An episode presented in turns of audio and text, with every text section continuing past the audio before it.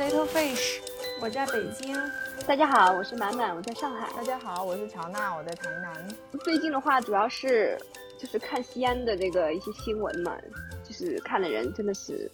非常非常愤怒啊，就感觉就想起了一个事情嘛，因为看到有有一些博主也在评论，就是说，嗯，出现了这么多的这些事情的话，可能我们普通人也做不了什么。嗯。但是呢，就是至少可以可能可以跟年轻人探讨一下，就是说。就感觉真的就要用脚投票，就感觉这个地方真的很不适合居住的样子。我想说，我们因为我们仨都是属于在中国的很多个不同的地方都住过嘛，而且比较长期的住过的，所以就是就是想我们就聊一聊，就是大家在不同的城市，尤其是可能嗯，如果是年轻人想要选择将来在哪个城市居住的话。嗯，是不是有那么一点点参考价值吧？所以我当时想，就是可以可以聊一聊这个话题。我觉得这个话题只能代表我们的个人体验，而且是不完全的一种观察，因为 容易地域招黑呢。求生欲拉满。肯定的，肯定的。嗯，我觉得就完完全是一些非常小的样本，就是我们自己的一种体验嘛。因为毕竟长期的在这种。一个一个城市居住，跟你短期旅游，对吧？或者你从新闻里边了解到一个城市，还是非常不一样的。对，所以就是可以增加一些些这些直观的一些感受嘛，哪怕只只是一些非常呃，不能说有代表性的 片段，对，就是也能是可以增加一些些的角度吧。你们哎，你们有去过西安吗？大学的时候我去过一次，那个时候是因为就是我们。我们班上一个同学嘛，练西北阵法，然后我去看过他一次，然后后来就是我跟我老公去走那个丝绸之路的时候，从西安出发，在西安还待了大概一个多礼拜吧。其实当时我们住在那里的时候，觉得那个城市挺好的。是的，是的。其实我我也是我在也是十几年前嘛，嗯，去过西安，就是应该接近二十年前了。我 也但还没有到二十年。对，然后。真的是对西安的印象非常好的嘛，对吧？因为这种古都，而且当时我不知道现在它贯彻的怎么样，就是当时的时候，西安是一直有一个规定，就是它的城区的建筑的高度是不可以超过那个城墙嘛。有一线那个嗯巴士就是正好就是可以去看这个古城的这些风貌嘛，然后你就会觉得坐在那个巴士上，就是你目光所及就都是那种城墙，然后都是。就没有特别多的现代建筑去打破这个景观嘛，就感觉还保护的很好。是的，然后当时吃的东西，我觉得，呃，也也非常好，就 是也很好吃。对，然后当时去他们的那个清真食物的那个一条街，对吧？然后就真的是特别棒，而且，呃，确实就西安还是很有那种西北人的那种淳朴或者是那种热情，就是印印象是非常好的。所以这一次的话，我真的是觉得，就是为什么当地政府会做出这么多迷幻的操作，就是，而且我我真的想看，就是我觉得不知道我们这这期播出的时候，就是他对于那个医院的那个封锁令，我觉得他会不会有变化？民众真是骂的不行，像他们前段时间就是惩就是罚那个河马，河马生鲜嘛，然后就出具了一个。呃，罚款的说明，然后上面列出的一些所谓的呃，就是错误的一些操作，其实，在我们看来都是说白了，就是有一点点鸡蛋里面挑骨头感觉，而且有些就是简直就是有一点，就是有有点让人想不通的，就是比如说他说什么鸡蛋没有洗，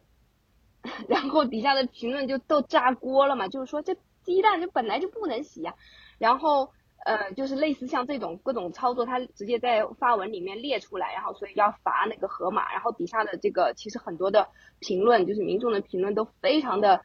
就是都是站在河马这边的，因为在当时封城那段时间的话，就是其实河马是发挥了很大的作用的，就是帮助疏解政府这种呃送菜的这些压力嘛，真的是这段时间就是这西安政府的这个迷幻操作，真的是让让大家实在是。太想不通，哎，我就是看到有一些写经济文章的人，就他们就是真的就是就会在最后就说，嗯，其实你一个政当地政府，你的这样子的一个执政的能力的话，真的会决定你将来能够吸引多少，嗯，多少人才，对吧？还有吸引到多少的一些呃资源、资本这些。就是如果你是这样子的一个水平的话，怎么还敢去你那边呢？我就觉得真的是防疫这个事情，就是大家都说嘛，就像一个镜子，就是照。对呀，就照出每一个地方的这个执政水平。像我们现在住的地方的话，像尤其是上海嘛，对吧？一直也就是被抄作业的，对吧？就是确实我自己的感受是，我自己住在这边的话，就觉得还是真的蛮蛮幸运的，就是始终他有把握一个防疫和保经济、保民生的一个平衡。然后，当然就是我觉得这个跟上海民众的这个素养和他这个也是密不可分的，这个有这种现代社会的精神吧，我觉得，所以就让我作为一个普通市民的话，真的是觉得在上海住起来是是是比较比较舒适的，嗯，我我因为我之前最早就是在我是属于比较特殊，在中国的这个北上。深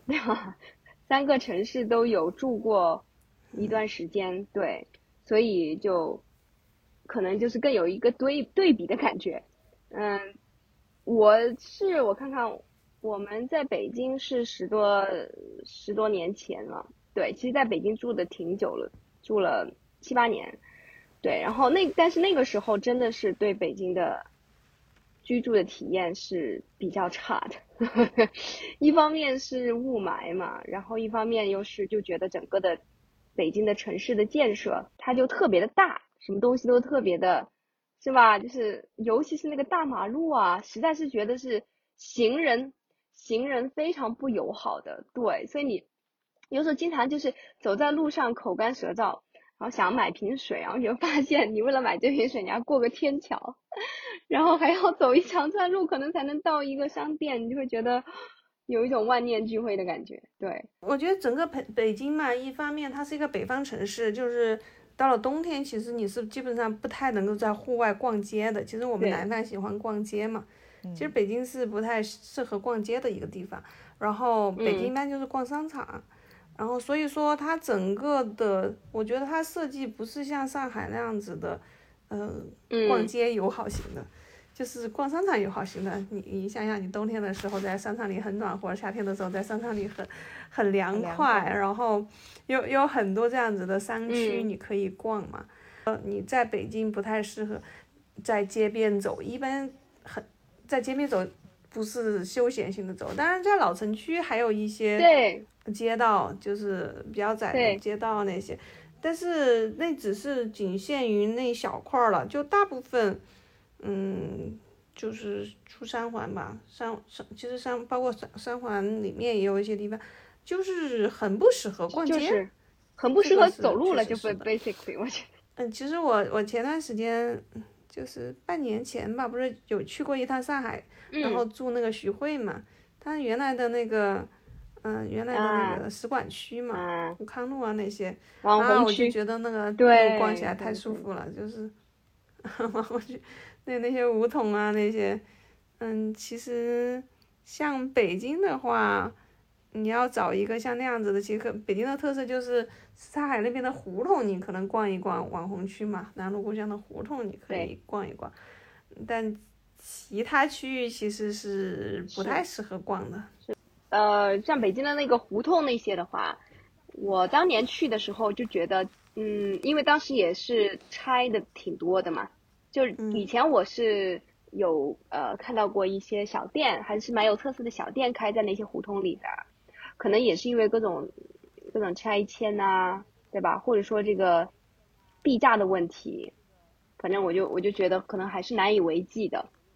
所以就感觉整个那片，要不然就是那种旅游区。要不然就其实特别凋敝的，嗯，北京有个好处啊，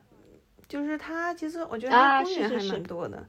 就城市里也有一些公园，然后特别像我们住在郊区的就更加明显了，像我们家附近有三个大公园，就其中的一个比颐和园的面积都还要大嘛，所以说这这这也是我我们家特别喜喜欢生活在北京的一个原因吧，就是说就这种绿地资源。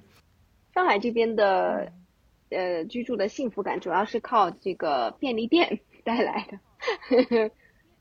对，嗯，随处都有便利店，然后真的是特别有幸福感。嗯，对。但你要说公园的话，其实我倒是觉得在深圳的时候，深圳也是一个非常就是公园城市啊，我觉得花园城市嘛，对吧？深圳也是非常有名，它的很多的公园也很多，然后而而且整个的深圳作为一个南方的城市，然后像它的街上就是也跟广州一样嘛，有很多榕树。对吧？那种是榕树，就是它那个枝，就是会会有个细根这样垂下来，细根是吧？细根，细对，垂下来的，哇，就是特别有感觉，在那样子的街道上走。然后，呃，绿绿地是很多，然后，啊，就气候的话，确实有点太热，而且太潮湿。作为我这个油性头发的人，实在是 有有点有点难受。哇，真的那。在深圳住了，我在深圳住了一年多，在深圳住那一年多，真的是，就头从来没有，就感觉天天都像没有洗头。其实，其实我天天都有洗，然后但是到到下午就已经不行了，就变成一缕一缕的。哦，真的。其实，在台南啊，我我已经夏天的时候也是一样，一天不洗头就不行，那个头皮出汗呐，热啊，超热。除非说你一整天都不出门，你可以当天不洗头。但是只要你夏天出门，就一定不行的。我是从夏天到冬天都天天洗，还这个德行。然后深圳其实我觉得有一个特别特别好的一个点，就是真的就是因为港深一体嘛，就是你就在深圳，你已经你你已经能够非常，嗯，比较或者就比较强烈的感觉到那种服务型政府的那种感觉哦。真的，我觉得当时就是直接从北京到深圳以后，体验还是很不一样的。就你在北京的时候，就感觉还是你想想看，你要用暂住证，对吧？各种办事儿，哎，跑这跑那的，就是。但是在深圳的话，就真的是他真的为你考虑，就很多很多事情他都是上门来服务的，就是而且他会给你指派那种他们有。呃，深圳好像也是第一个，也不算第一个，就是可能首批吧，这种实验家庭医生的，呃，家庭全科医生的这种呃这种服务体系的城市，呃，所以就是你就可以，如果什么问题，你可以先去社区的那个全科医生那里，然后呃，他可以帮你看一看，如果有必要的话，再转到专科去，就像美国的那种，整个的感觉就是民生方面的细节是做得很好的。怎么说？就是市民的那种主人翁的感觉，就你真的是主人，就是那些，对吧？就是公务员是公仆，对吧？就是 真的真的有有这种感受的哦。我是体验体验比较比较深刻，因为因为我有北京户口嘛，所以说可能没有你说的那个暂住证的这么烦了。从整体来讲，我觉得像这边北京政府的办事的话，就是说。当然没有你说的那么热情洋溢的服务，但是基本上还是很标准化、很规范化的，不会存在什么障碍。其实，嗯，没有说那种热情洋溢的幸福感吧，但是不会存在说你你当你要办一个事儿，你会觉得有所刁难你，或者是会会有太多的不方便这种事情。我来上海以后，就是去办过一些证件，就发现哎，很多地方会出了有一个宣传的那种。易拉宝嘛，然后上面就写什么一站式，就只跑一次，哎，就作为他们的一个宣传一个口号，哦，我就觉得这个还蛮贴心的，确实是，就是我们都知道之前要办个什么证啊，要真的是愁死人，就是跑这儿跑那，然后现在就是一次性办好，我觉得他有这个理念提出来，我觉得就很棒，所以有的时候也真的是就是在可能尤其中国现在的话，你要在北上广深这些地方。就能更好的去感受到这种服务型政府的这种这这种文化吧。就是比如说，如果是在小地方的话，其实我们像之前一直说逃离北上广，但是我们都能想象，就是只要你回到小地方的话，就是看关系办事儿，对吧？就是真的就是这样，越是一个人家说嘛，越是。就是拥有一点点小权利的人，就是越容易去滥用他的这一点点小权利。所以很多事情哦，你要是在地方上不认识人，就寸步难行，就挺挺烦人的这一点。对啊，我记得就是我我老家的时候，就是过年的时候，我妈带着我们家孩子去回家嘛，回家然后要回北京的时候就需要测核酸，其实我们在县城嘛，然后测核酸呢，他就要求，呃，县医院嘛，你必须提供社保卡，然后那我们家孩子肯定在当地是没有社保卡的嘛，然后说没有社保卡，你要提供身份证。我们说那个小孩子没有办身份证嘛，我们有户口本，然后就不给测核酸，哎，就然后不给测核酸，不就回不到北京吗？然后他小地方就是我们规定就是这样，我们就说那这种特殊情况能不能去问一下有没有什么特殊的处理方法？因为这是很正常的一个情况，你外地人到这儿来是吧？特别是简直是就没有办法，然后后来的解决方案就。就是换了一个医院，然后找点关系给测了。你说就一个测核酸的事情，但是你不测你又走不了呀。所以为了这个事情，我们孩子回来之后，在我妈的要求下，立马办了一个身份证。嗯，所以前段时间是有一个某一个视频网站的一个广告嘛，就还挺火的。嗯，就叫我在家乡挺好的，举了三个博主的例子，一个就是手工梗嘛。然后还有一个滇西小哥，还有一个是张同学嘛，对，然后就是他们仨都是等于是回到家乡去创业，是吧？然后因为通过然后制作中视频的这种方式，然后取得了成功，然后也带动了呃家乡的经济嘛，然后又可以跟家人在一起，然后就好像是一个挺完美的人生的选择，对，嗯，但是就是真的有时候我们就在小地方的话最。最烦人的就是这一点，你你你你真的什么事情就往往是要靠关系，然后找门路，就不像是说在北上广这样的地方呢，就基本上是可以说算是比较平等一些，对，反正谁也不会高看你一点一眼，低看你一眼，反正大家都是基本上平等的。我说，而且小地方其实有些机会它也不是那么平等的，因为我觉得他们三个例子其实都。比较偏向，因为他们都在创业，嗯，所以创业他们其实是一个做实业的过程。但是如果说他们不是在创业的话，我觉得他们可能在回到小地方，其实也是会遇到很多困难。就是要么就是他真的是愿意去做一个普很普通很的小市民这样子，他会愿意在小城市待下去。就是但凡他是有一点想法的人。他可能，我觉得，在大城市待过的人，其实要回到小地方，真的挑战非常的大。对啊，我我首先我觉得，如果让我回到一个特别小的地方，我找工作就不知道上哪儿去找，可能就得通过关系，包括各种信信息啊、消息啊，要不要招人啊，都都得通过你你的朋友圈、你的网络来实现的。嗯，而你可能你你可能在大城市，就猎头就来就会来找你，然后。或者是你，你也有很多去，比如说你的目标一些公司，你直接去去跟他们联系，就会有机会面试这样子。大城市就是各方面都会比较透明，消息透明的时候，它就会相对比较公平。小地方就是它的消息都是属于资源，是掌握在那种 人际之间的，对人际之间的，所以好的都轮不到你。是，确实确实。我觉得比较比较吊诡的就在这个地方嘛，是吧？就是说，呃，我们很多时候希望回到家乡，或者包括，呃，向标这些年就是一直在说的一个概念，这种附近的消失嘛。对，我们在城市里边就确实觉得呢，大家都是原子化的，就很难受，很孤独。嗯，但是呢，回到家乡，它它就是因为它是有一个网络的，所以如果你不在这个网络中间，或者你不在这个网络里边有一个很好的生态位，对吧？很有力的生态位，喊呐，对啊，就就会是一种很很困被困住的状态，所以就真的很矛盾。我觉得也就只有他举的这三个例子，这种就是内容创业嘛，而且比较偏创意性的东西啊，然后又基于本地的文化，而且是互联网的，像那个滇西小哥和张同学都是基于本地的文化。就是开发出来了这种很有地域特色的东西，所以这个创业的点确实是，这也是不好做的呀。我觉得，嗯，凤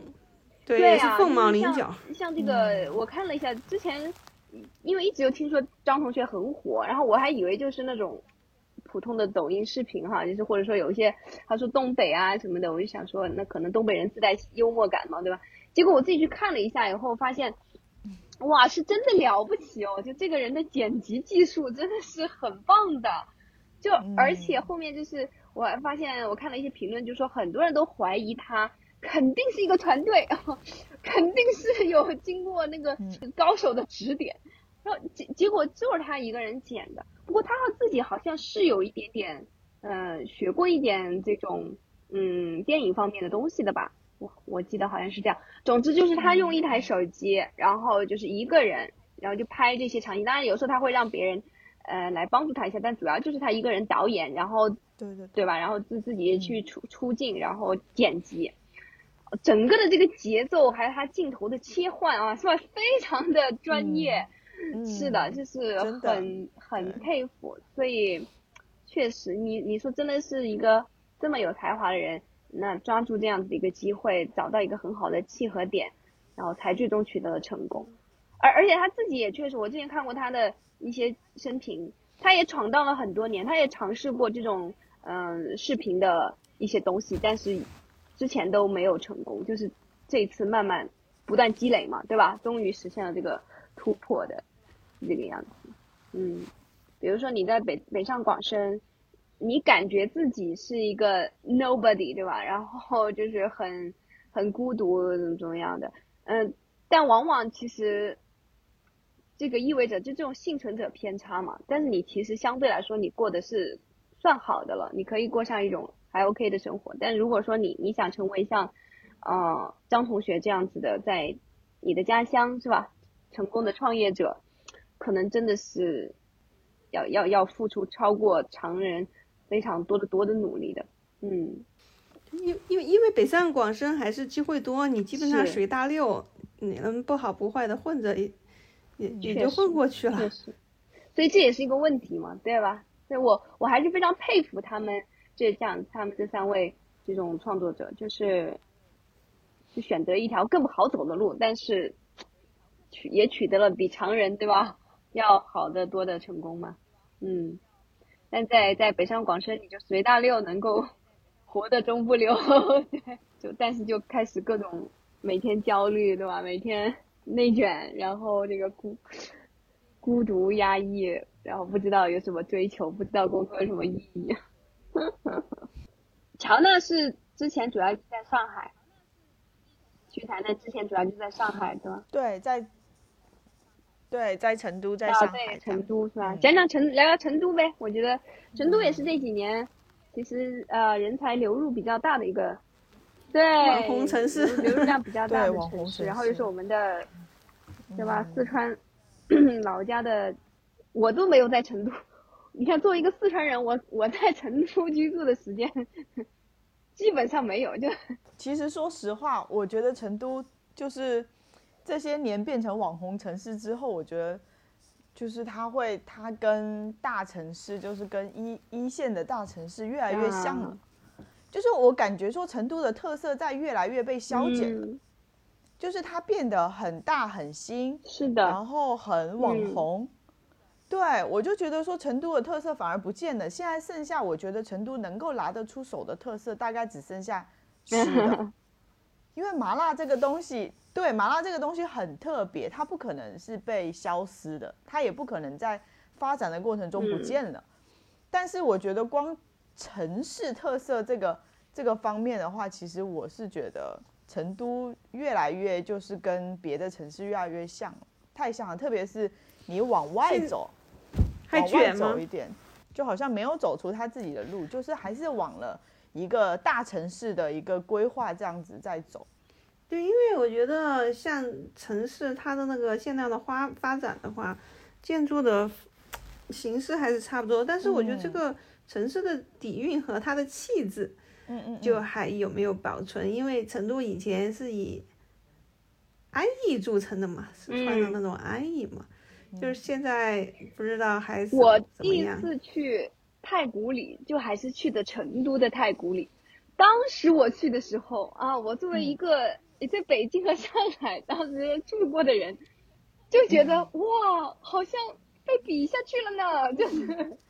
就觉得怎么怎么这么洋气啊啊！然后就是这还是成都吗？对吧？是的。当时我去的，但我真的就觉得说，嗯，这些奢侈品牌，对吧？就这么光鲜亮丽的东西，又是有多少人能消费得起的呢？是吧？就你如果一个城市尽是这些，是。一刚开始去的时候，哇，觉得 impressive，哎呀，这个简直是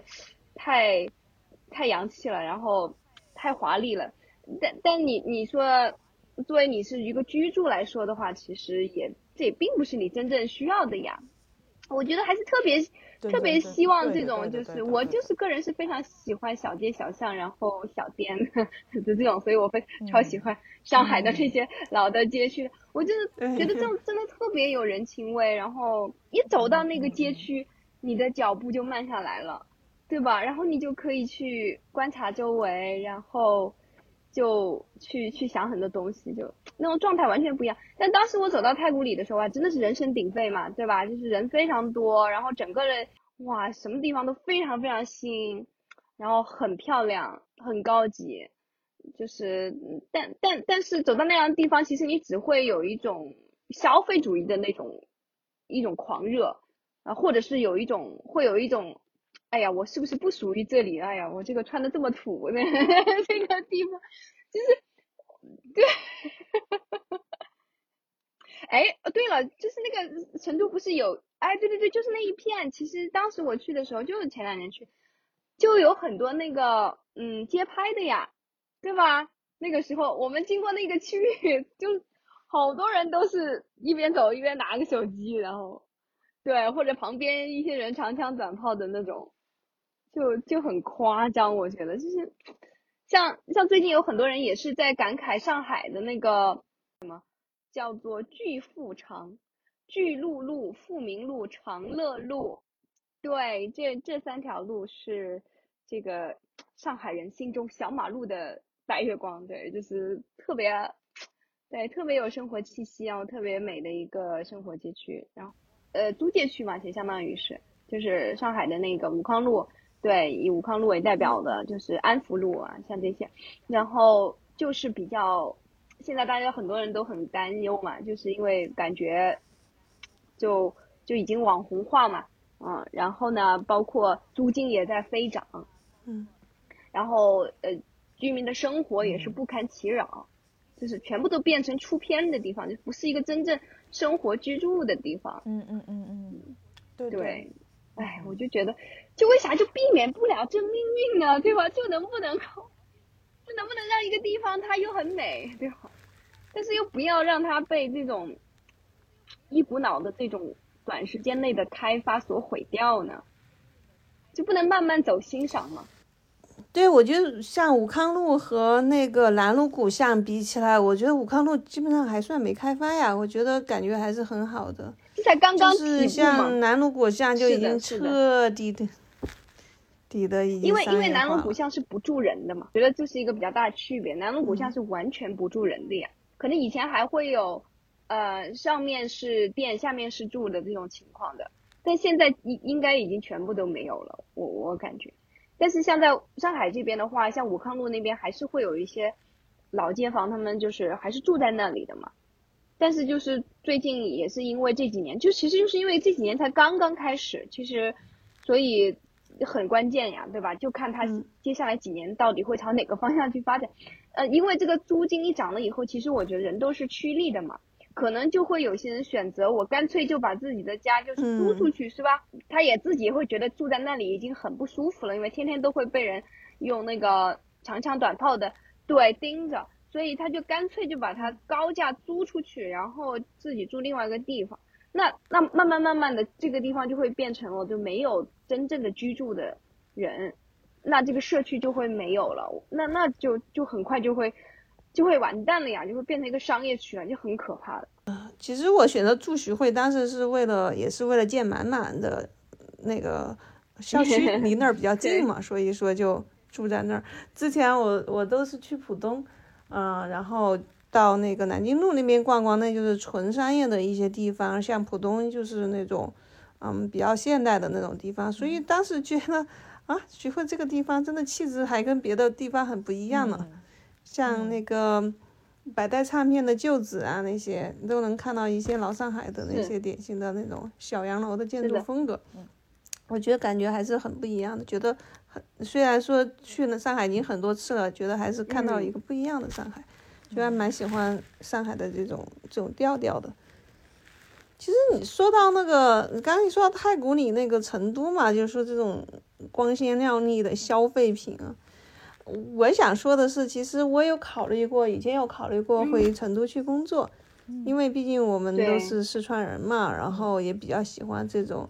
氛围。但是调查一下，那个成都的工资跟北上广比起来，工资水平还是很低的，差差很多啊，对啊。哎，对，差还是差了很多，就是还是不太容易找到跟这边薪水差不多的工作。然后，其实包括像我们公司，我们是 One Firm 嘛，所以我们的像财务中心和那个制图中心都设在成都，因为那边的是的，是的。所以就是像现在你在成都也看到很多那种大厂的 logo。对吧？但其实都基本上就是像客服中心啊，就就就这种人力资源的会安排在成都。所以虽然说看上去很高大上，各种非常知名的品牌你都可以看得到他们的厂区，但是其实呃就没有特别多这种说真正在北上广这样子收入比较高的工作。确实，这个还是还是不一样。嗯。对他肯定也有很多收入高的工作，但就说只是像我们这种中不溜的人，随大溜的人，你可能随着大溜的话，在成都的收入水平就是跟北上广的差距还是比较大的。我觉得北京和上海的区别还是蛮大的，其实特别是在外企这一块儿，上海的机会还是远大于北京的。嗯，是很多外企都是大中华区嘛，所以它设在上海的话会管到，它甚至有一些会管到东南亚。嗯，所以所以所以总是给我一种感觉，就是可能是那个上海就是会比较洋气一点，就其实其实像我们家 One Firm 的，你会觉得上海的同事的穿着打扮都会比北京同事 要洋气一些。嗯，是。其实我当时刚刚从北京到上海的时候，感受就很强烈，那现在已经有点麻木了，其实。就是刚真的，我刚刚从北京到上海的时候，感受好强烈呀，就觉得走在那个地铁站上，就走在地铁站里，你就觉得身边的人就是这样这样说很很像开地图炮，但是我真的是觉得刚刚作为一个刚刚从北京到上海的，我就觉得就随便走到这些地铁站里面，呃，人们的那个时尚指数就要比北京要高出不少。对，当时特别有感触，觉得北京印象中啊，就是地铁里面就乌泱乌泱一片都是灰不溜秋的，然后在上海有很多，你随便在走走在路上，好像哎，经常会有让你眼前一亮的一些打扮，就是当时感受特别明显。然后现在住的久了，也就不太关注了，管他呢，就是自己也随便穿了。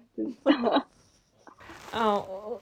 对我我我觉得这个很明显就是，嗯。我我到北京办公室的时候，我觉得真的是你会觉得很 fit 的感觉，就是你你衣着打扮都不用太精致，你甚至都不用化妆，OK，然后你没有任何呃不舒服的感觉，的然后呢，你你你到 到我们上海办公室之后，你就会觉得有点不太 fit，就比如说从从前台开始，可能我们前台就是那个什么是阿联酋的空姐嘛，然后就很漂亮，然后化妆也很。有有很精致的那种，然后他们如果是上上海办举举办的那些活动，那些大家女生的妆容啊，那些就会很精致。然后你北京办的那种一起出去吃个饭的话，你都会觉得各种照片都假，大家都是水的不得了。所以说，呃，我我就很头疼，只要是说是上海办的活动，哇，我过去参加，我觉得我就好有压力啊。确实，你们你们看那个《爱情神话》了吗？呃，可以可以看一看，就是，然后那个《爱情神话》主要也就是在那个区域拍的嘛，嗯，对，所以就是确实看了那个片子以后，也能够非常深刻的体会到这种上海的这种精致，对，这种优雅，嗯，但也还蛮，他那个这个片子还真的是就是比较写实的，就是包括他也没有说，很多人就有的人就会说他很悬浮嘛，但其实这就是也是我当当时看完一个很大的一个感受，就是有些人说他悬浮是因为，嗯，那里面人确实就是。啊，人均高收入对吧？就是，然后感觉然后大家都穿，比如说那个女主她穿的一双鞋就是那个 Jimmy Choo，Jimmy Choo 是吧？就是那个非常有名的那个呃高高跟鞋嘛。嗯，但是，我但是为什么我觉得它不悬浮呢？就是因为其实你可以想一想，因为他们都是建立在那个背景，就是上海土著嘛。如果你是上海土著的话，你就是自然是有房子的。比如说你如果在巨富场那边有房子的话，就是你自己家的房产，那你确实就你可以把你的高收入拿来，对吧？去提升你自己的生活品质，一点压力都没有呀，对吧？那你就可以完全追求各种各样不一样的生活方式了。嗯，就是说这个就是不是说那种像有的我们说悬浮的那种。片子就是一毕业对吧，就北漂，然后住一个有落地窗的什么大开间，对吧？就是，是小时代吗？像像这种就就显然就是很假。但是你看像爱情神话里边，对吧？你想你作为一个上海的土著的话，你在巨富堂那边有你自己本来的家，而且它里边它的像它的女主其实也是因为呃就是婚姻的原因不得不卖了房子，然后她跟她的妈妈一起住，其实住的就是老破小嘛。就是其实那个小马路就是这个特点呀，就要包括现在有很多人因为那边网红了以后，就是很多人跑过去住住一段时间，有的时候也也很多人都受不了，因为其实它是老房子嘛，所以外表看着哇可有历史感，然后可有韵味，对对对，但你真正住进去，其实会有很多的不方便，然后包括包括一些漏水啊或者是什么的问题，所以。呃，像这个片子里面，它也就很如实的反映了，其实当你走到这个女主的家里面的时候，对吧？你看她哇，穿打扮的非常优雅，然后这个踩着这个 Jimmy Choo 的高跟鞋，然后走到她自己的家里面的时候，其实就是一个很昏暗的老破小，对，所以就是也是很，我觉得呃很现实的，他不不用去担心房子的问题，或者说包括他也不用去担心户口的问题。他真的就是把人生的非常非常大的一块重量，就是暂时的卸下来了，我是这么觉得的。他真的就可以，比如说他里面，当然他塑造的这个角色，他主要不是说从这个经济的角度了，他主要是从女性主义的角度嘛，因为他设计的这三个女性，可以说都是非常非常有他的意图的，就是很有代表性，他就是想要去扭转那种常见的女性在电影里面被塑造一种形象嘛。所以这是更多是他的这个电影的诉求，但我可能就是更多看到的是从经济的角度，我就发现之所以这三个角色他们能够活成这样子，痛快的独立的新女性，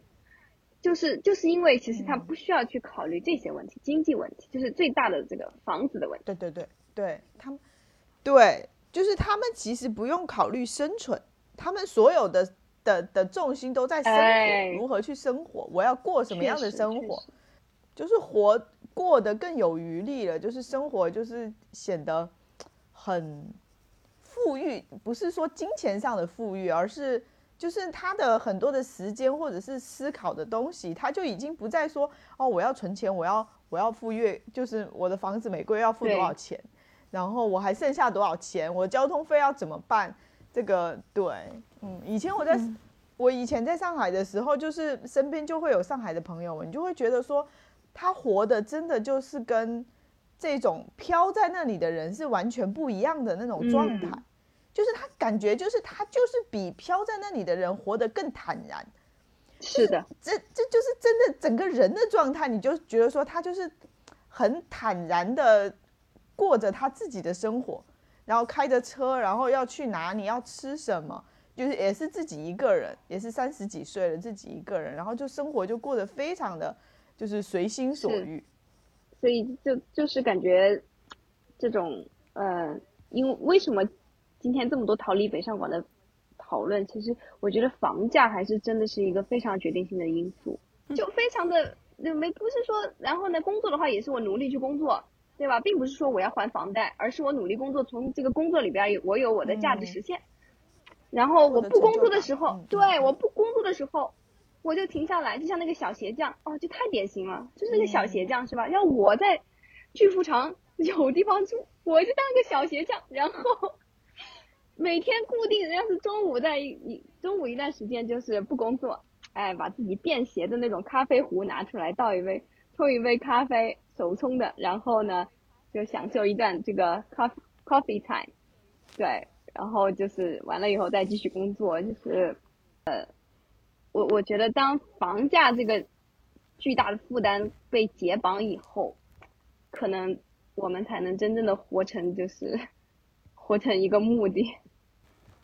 没有没有没有，我说谈到房价就是比较。比较沉重的一个话题，啊，我我讲讲东北吧。其实，但整个反正这两年关于那个东北和南方的对比，也是做了好多对比嘛。就是作为我们之前新中国的工业老工业基地，以前东北也有它辉煌的时刻嘛。现在确实是各种因为它的那个环境、政治经济环境的问题，导致人口也是大量流失，年轻人也不愿意待在那个地方。对我们，我我感觉还是差很多。就是那个时候，我我我们高中的时候，不是晚自习都是非强制性的，你愿意上就上，不愿意上就算。但是我在东北念大学的时候，大一要求我们强制的在固定地点去上晚自习，然后还要查点名，我就觉得简直简直是不可思议的一个事情。都已经到大学了，所以他整个管理，包括导员的那些管理方式，你就觉得特别是特别的。非人性化，就是觉得很，就是很典型的那种机械性、机械化的一种管理方式。前段前两天看了一篇文章，就是分析那个生育率的问题嘛，就是说为什么在东北其实计划生育做得非常的好，计划生育工作之前是一直是做得非常好的地方，然后尤其是对比像广东就很不一样嘛。东北呢，我也是在这个时候，我我其实才知道，因为我一直印象中，因为我被很多东北的这种。幽默的这种文化就有点带偏了。我一直觉得他们是一种很很外放，然后很自由的那种感觉。但是其实仔细看一下东北的历史的话，因为它就是一种基于大工业、大国企这样子发展起来的，对吧？而且就是很多时候就是移民过去，呃，开拓边疆的嘛。对，所以就是特别的体制化。其实就是这个原因，所以基本上也有很多人，他本来都是自己是体制内的。比如说，就拿计划生育来说，当年的话，如果他不遵守这个规定，他就可能失去饭碗。所以他的这个对这个的配合度是很高的。对，哪怕当年的东北其实对计划生育的这个手段是相对比较温和的，没有什么出现特别恶劣的现象，但是人们自动的就。遵守了这个规定，因为就是特别体制人的这种感觉，所以可能你你的那个体会就是这样子来的。对，在大在大学里面，其实我们一直觉得大学应该是相对自由的一个时期了，就是各种管理应该至少比高中来讲，因为我们应该觉得高中是非常体制化的一个时代，因为要高考嘛，是吧？所以管理应该是非常严格的。所以当我到了大一，管理的比高三还严格，我就觉得有点完全适应不了的感觉。对，然后那个，而另外一个感觉就是，是我们那个在成都的时候，你会觉得十点以后夜生活才刚刚开始嘛，然后在，对，在东北可能九点半那个各个就已经关门了，就就晚上就好像没有什么夜生活，然后大家吃饭，我们吃个火锅可能要吃个两三个小时，然后吃完唱个歌再去吃个宵夜。那边可能就哗吃完了就就没有下一场了，然 后，所以说当时觉得在在东北生活还是对于我们南方这种，嗯还是很不一样的。嗯，还有另外一点就是，我我我感觉还是很明显，就是我们在那个在在四川的时候，就男生女生之间是玩的比较，呃比较不太分的，就是我们高中嘛，就就。就一帮人里面，一般都是有男生有女生的，然后也不会觉得有有有什么问题。但是在在东北那边，还是比较强调，就他们会，如果他本身就是东北人的话，他还是比较注重跟女生之间保持的距离啊，这种就比较传统的一种。嗯，嗯，这这这这种是的。然后说到东北的话，就是正好最近两年其实有一个文化现象，就是被人叫做东北文艺复兴嘛，你们听说过吗？对，就是有一个作家，但是他的作品就是近两年翻拍了好多部非常成功的电视剧，然后他就是写呃东北的生活，然后嗯，他是八三，天呐，他是八三年生人，所以他的作品其实我觉得像对于我们读起来的话，应该是非常有共鸣的，就是很能够联系到我们生活，就从出生到今天的这种经历的社会的变化这些。对，因为像东北这些城市一说到，肯定给大家就是一种工业化的一种印象，就是包括我工作之后，因为有很多供应商的工厂也是在在东北嘛，然后相比南方的工厂的那种蓬勃发展，确实我们那些，嗯，有一些东北的供应商本来是非常老的国企，工业底子是非常强的，但是，所以整个整个来讲，就是现在东北这边。嗯，还是觉得嗯。挺可惜的，因为我当时在那边念书的时候，我是学工的嘛，嗯，就觉得那整个城市的气质，对，跟他跟我们说的北上广深完全不一样，跟跟成都也不一样，就是那种典型的工业化城市的那种气质，就是特别是像像那些铁岭，哎，嗯，是铁岭吧？然后铁岭区区，啊，反正就是你你你走那个街道。就是那种，呃，就很多很多区嘛，很多区就是它有很多以前老旧的工厂，然后整个那个街道也不是我们现在所谓花园城市的那种街道，嗯，就就完全是不同的风格。哎，对了，刚才我还说那个，就是之之前我还说的那个宗族宗族社会的这种特点的。你有没有什么一些个人的体会可以 分享一下的？我觉得这也是很不一样的呃一些社会，嗯，对，对，这这这个主要就是来源于我老公家乡的那边体验嘛，就是江浙一带，呃，可能还浙江也靠福建吧，就那沿海一带嘛，就是他们那边就是宗祠宗族文化还比较强，就是宗祠呀那种。祭祖呀，各种文化比较强，就是赛龙舟的话，家族要出男丁啊，就就就这些，所以对生儿子的也比较相对执着一点。那他们现在你觉得还有那种就是，嗯，不过我觉得可能这些年这种宗宗族的这种联系可能也也会慢慢的不像以前那么的紧密了吧，对吧？没有没有没有，很紧密。因为其实这种文化怎么说呢？其实跟他们的生存，我觉得是有关系的。就是他们那个地方的，从地形来讲，它就是属于多山地区，所以其实是很不适合农业耕种的。呃，就就就是咱们说的江南，他们那儿不，其实已经不算是江南了，因为是比如说是浙江南部靠以及福建那一带，它它其实是嗯多山的那种地形，就是所以说。嗯，他们只就就造就了他们又又靠海嘛，反正就反正就就可能就会就会选择经商的多一点，因为嗯，如果经商的话，就涉就涉及到那个民间的一个融资，所以其实他这种宗族文化跟民间融资是是是绑定在一块儿的，嗯，所以说他的宗族之间的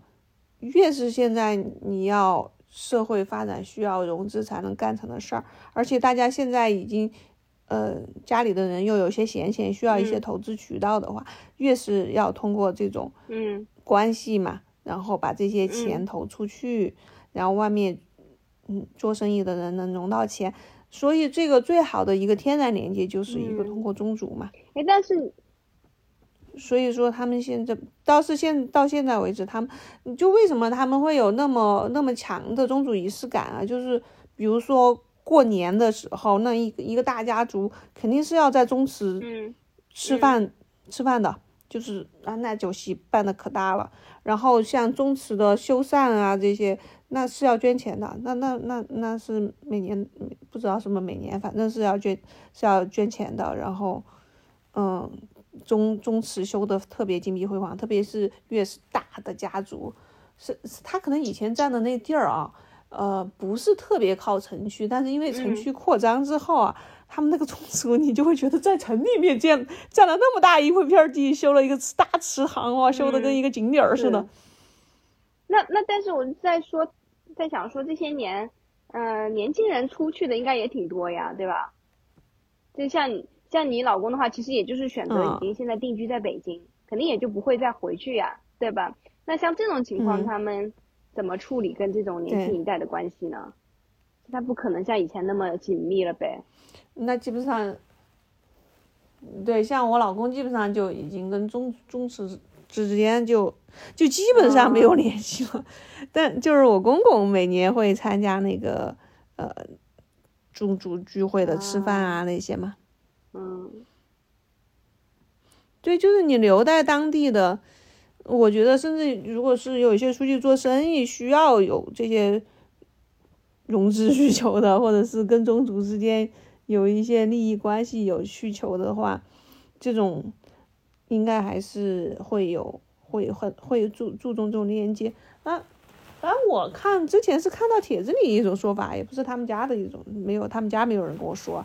就是说其实为什么要他回去祭祖嘛，就是说，呃，他们这种人出去之后会拿了很多资金嘛，都是都是那个乡里乡亲的，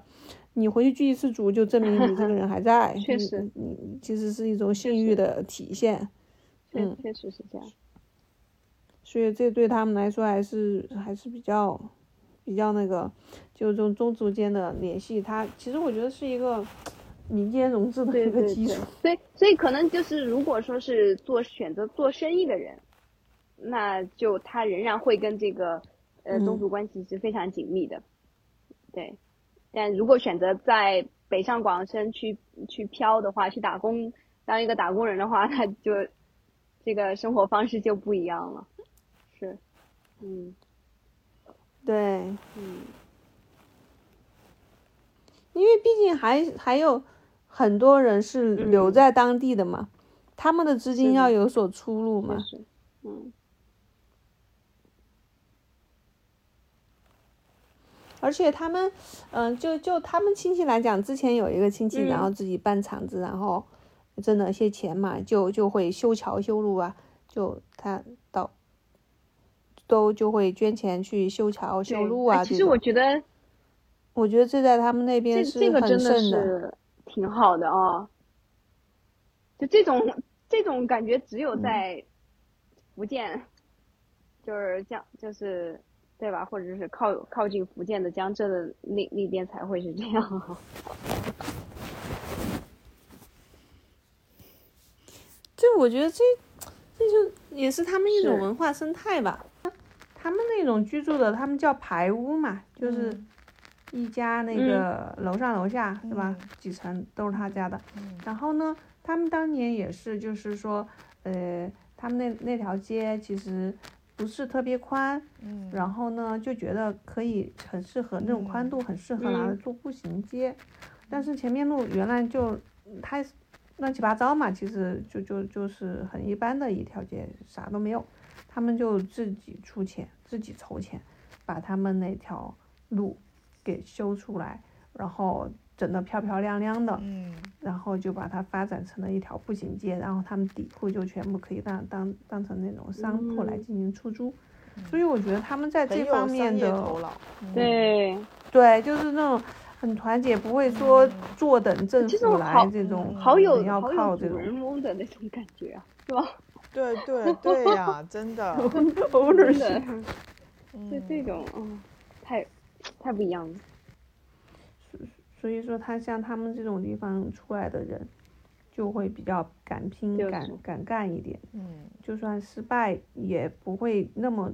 那么去计较。我一定要做一个特别保险，因为他们也不知道把路修了之后能做成什么样，是吧？而且当时大家各家都要出一笔钱，那么多人要协调。我就记得我们老家啊，我们老家要修一个家具城，其实修完之后挺好的嘛，就是说，嗯，但是就有就那么几户就死活不同意，你知道吗？就就要要求很高的那个补偿，就一就就好像一辈子就只有这么一次发财的机会似的，是。觉得，对啊，然后就觉得这个村儿的人很难搞嘛，然后就就没有在，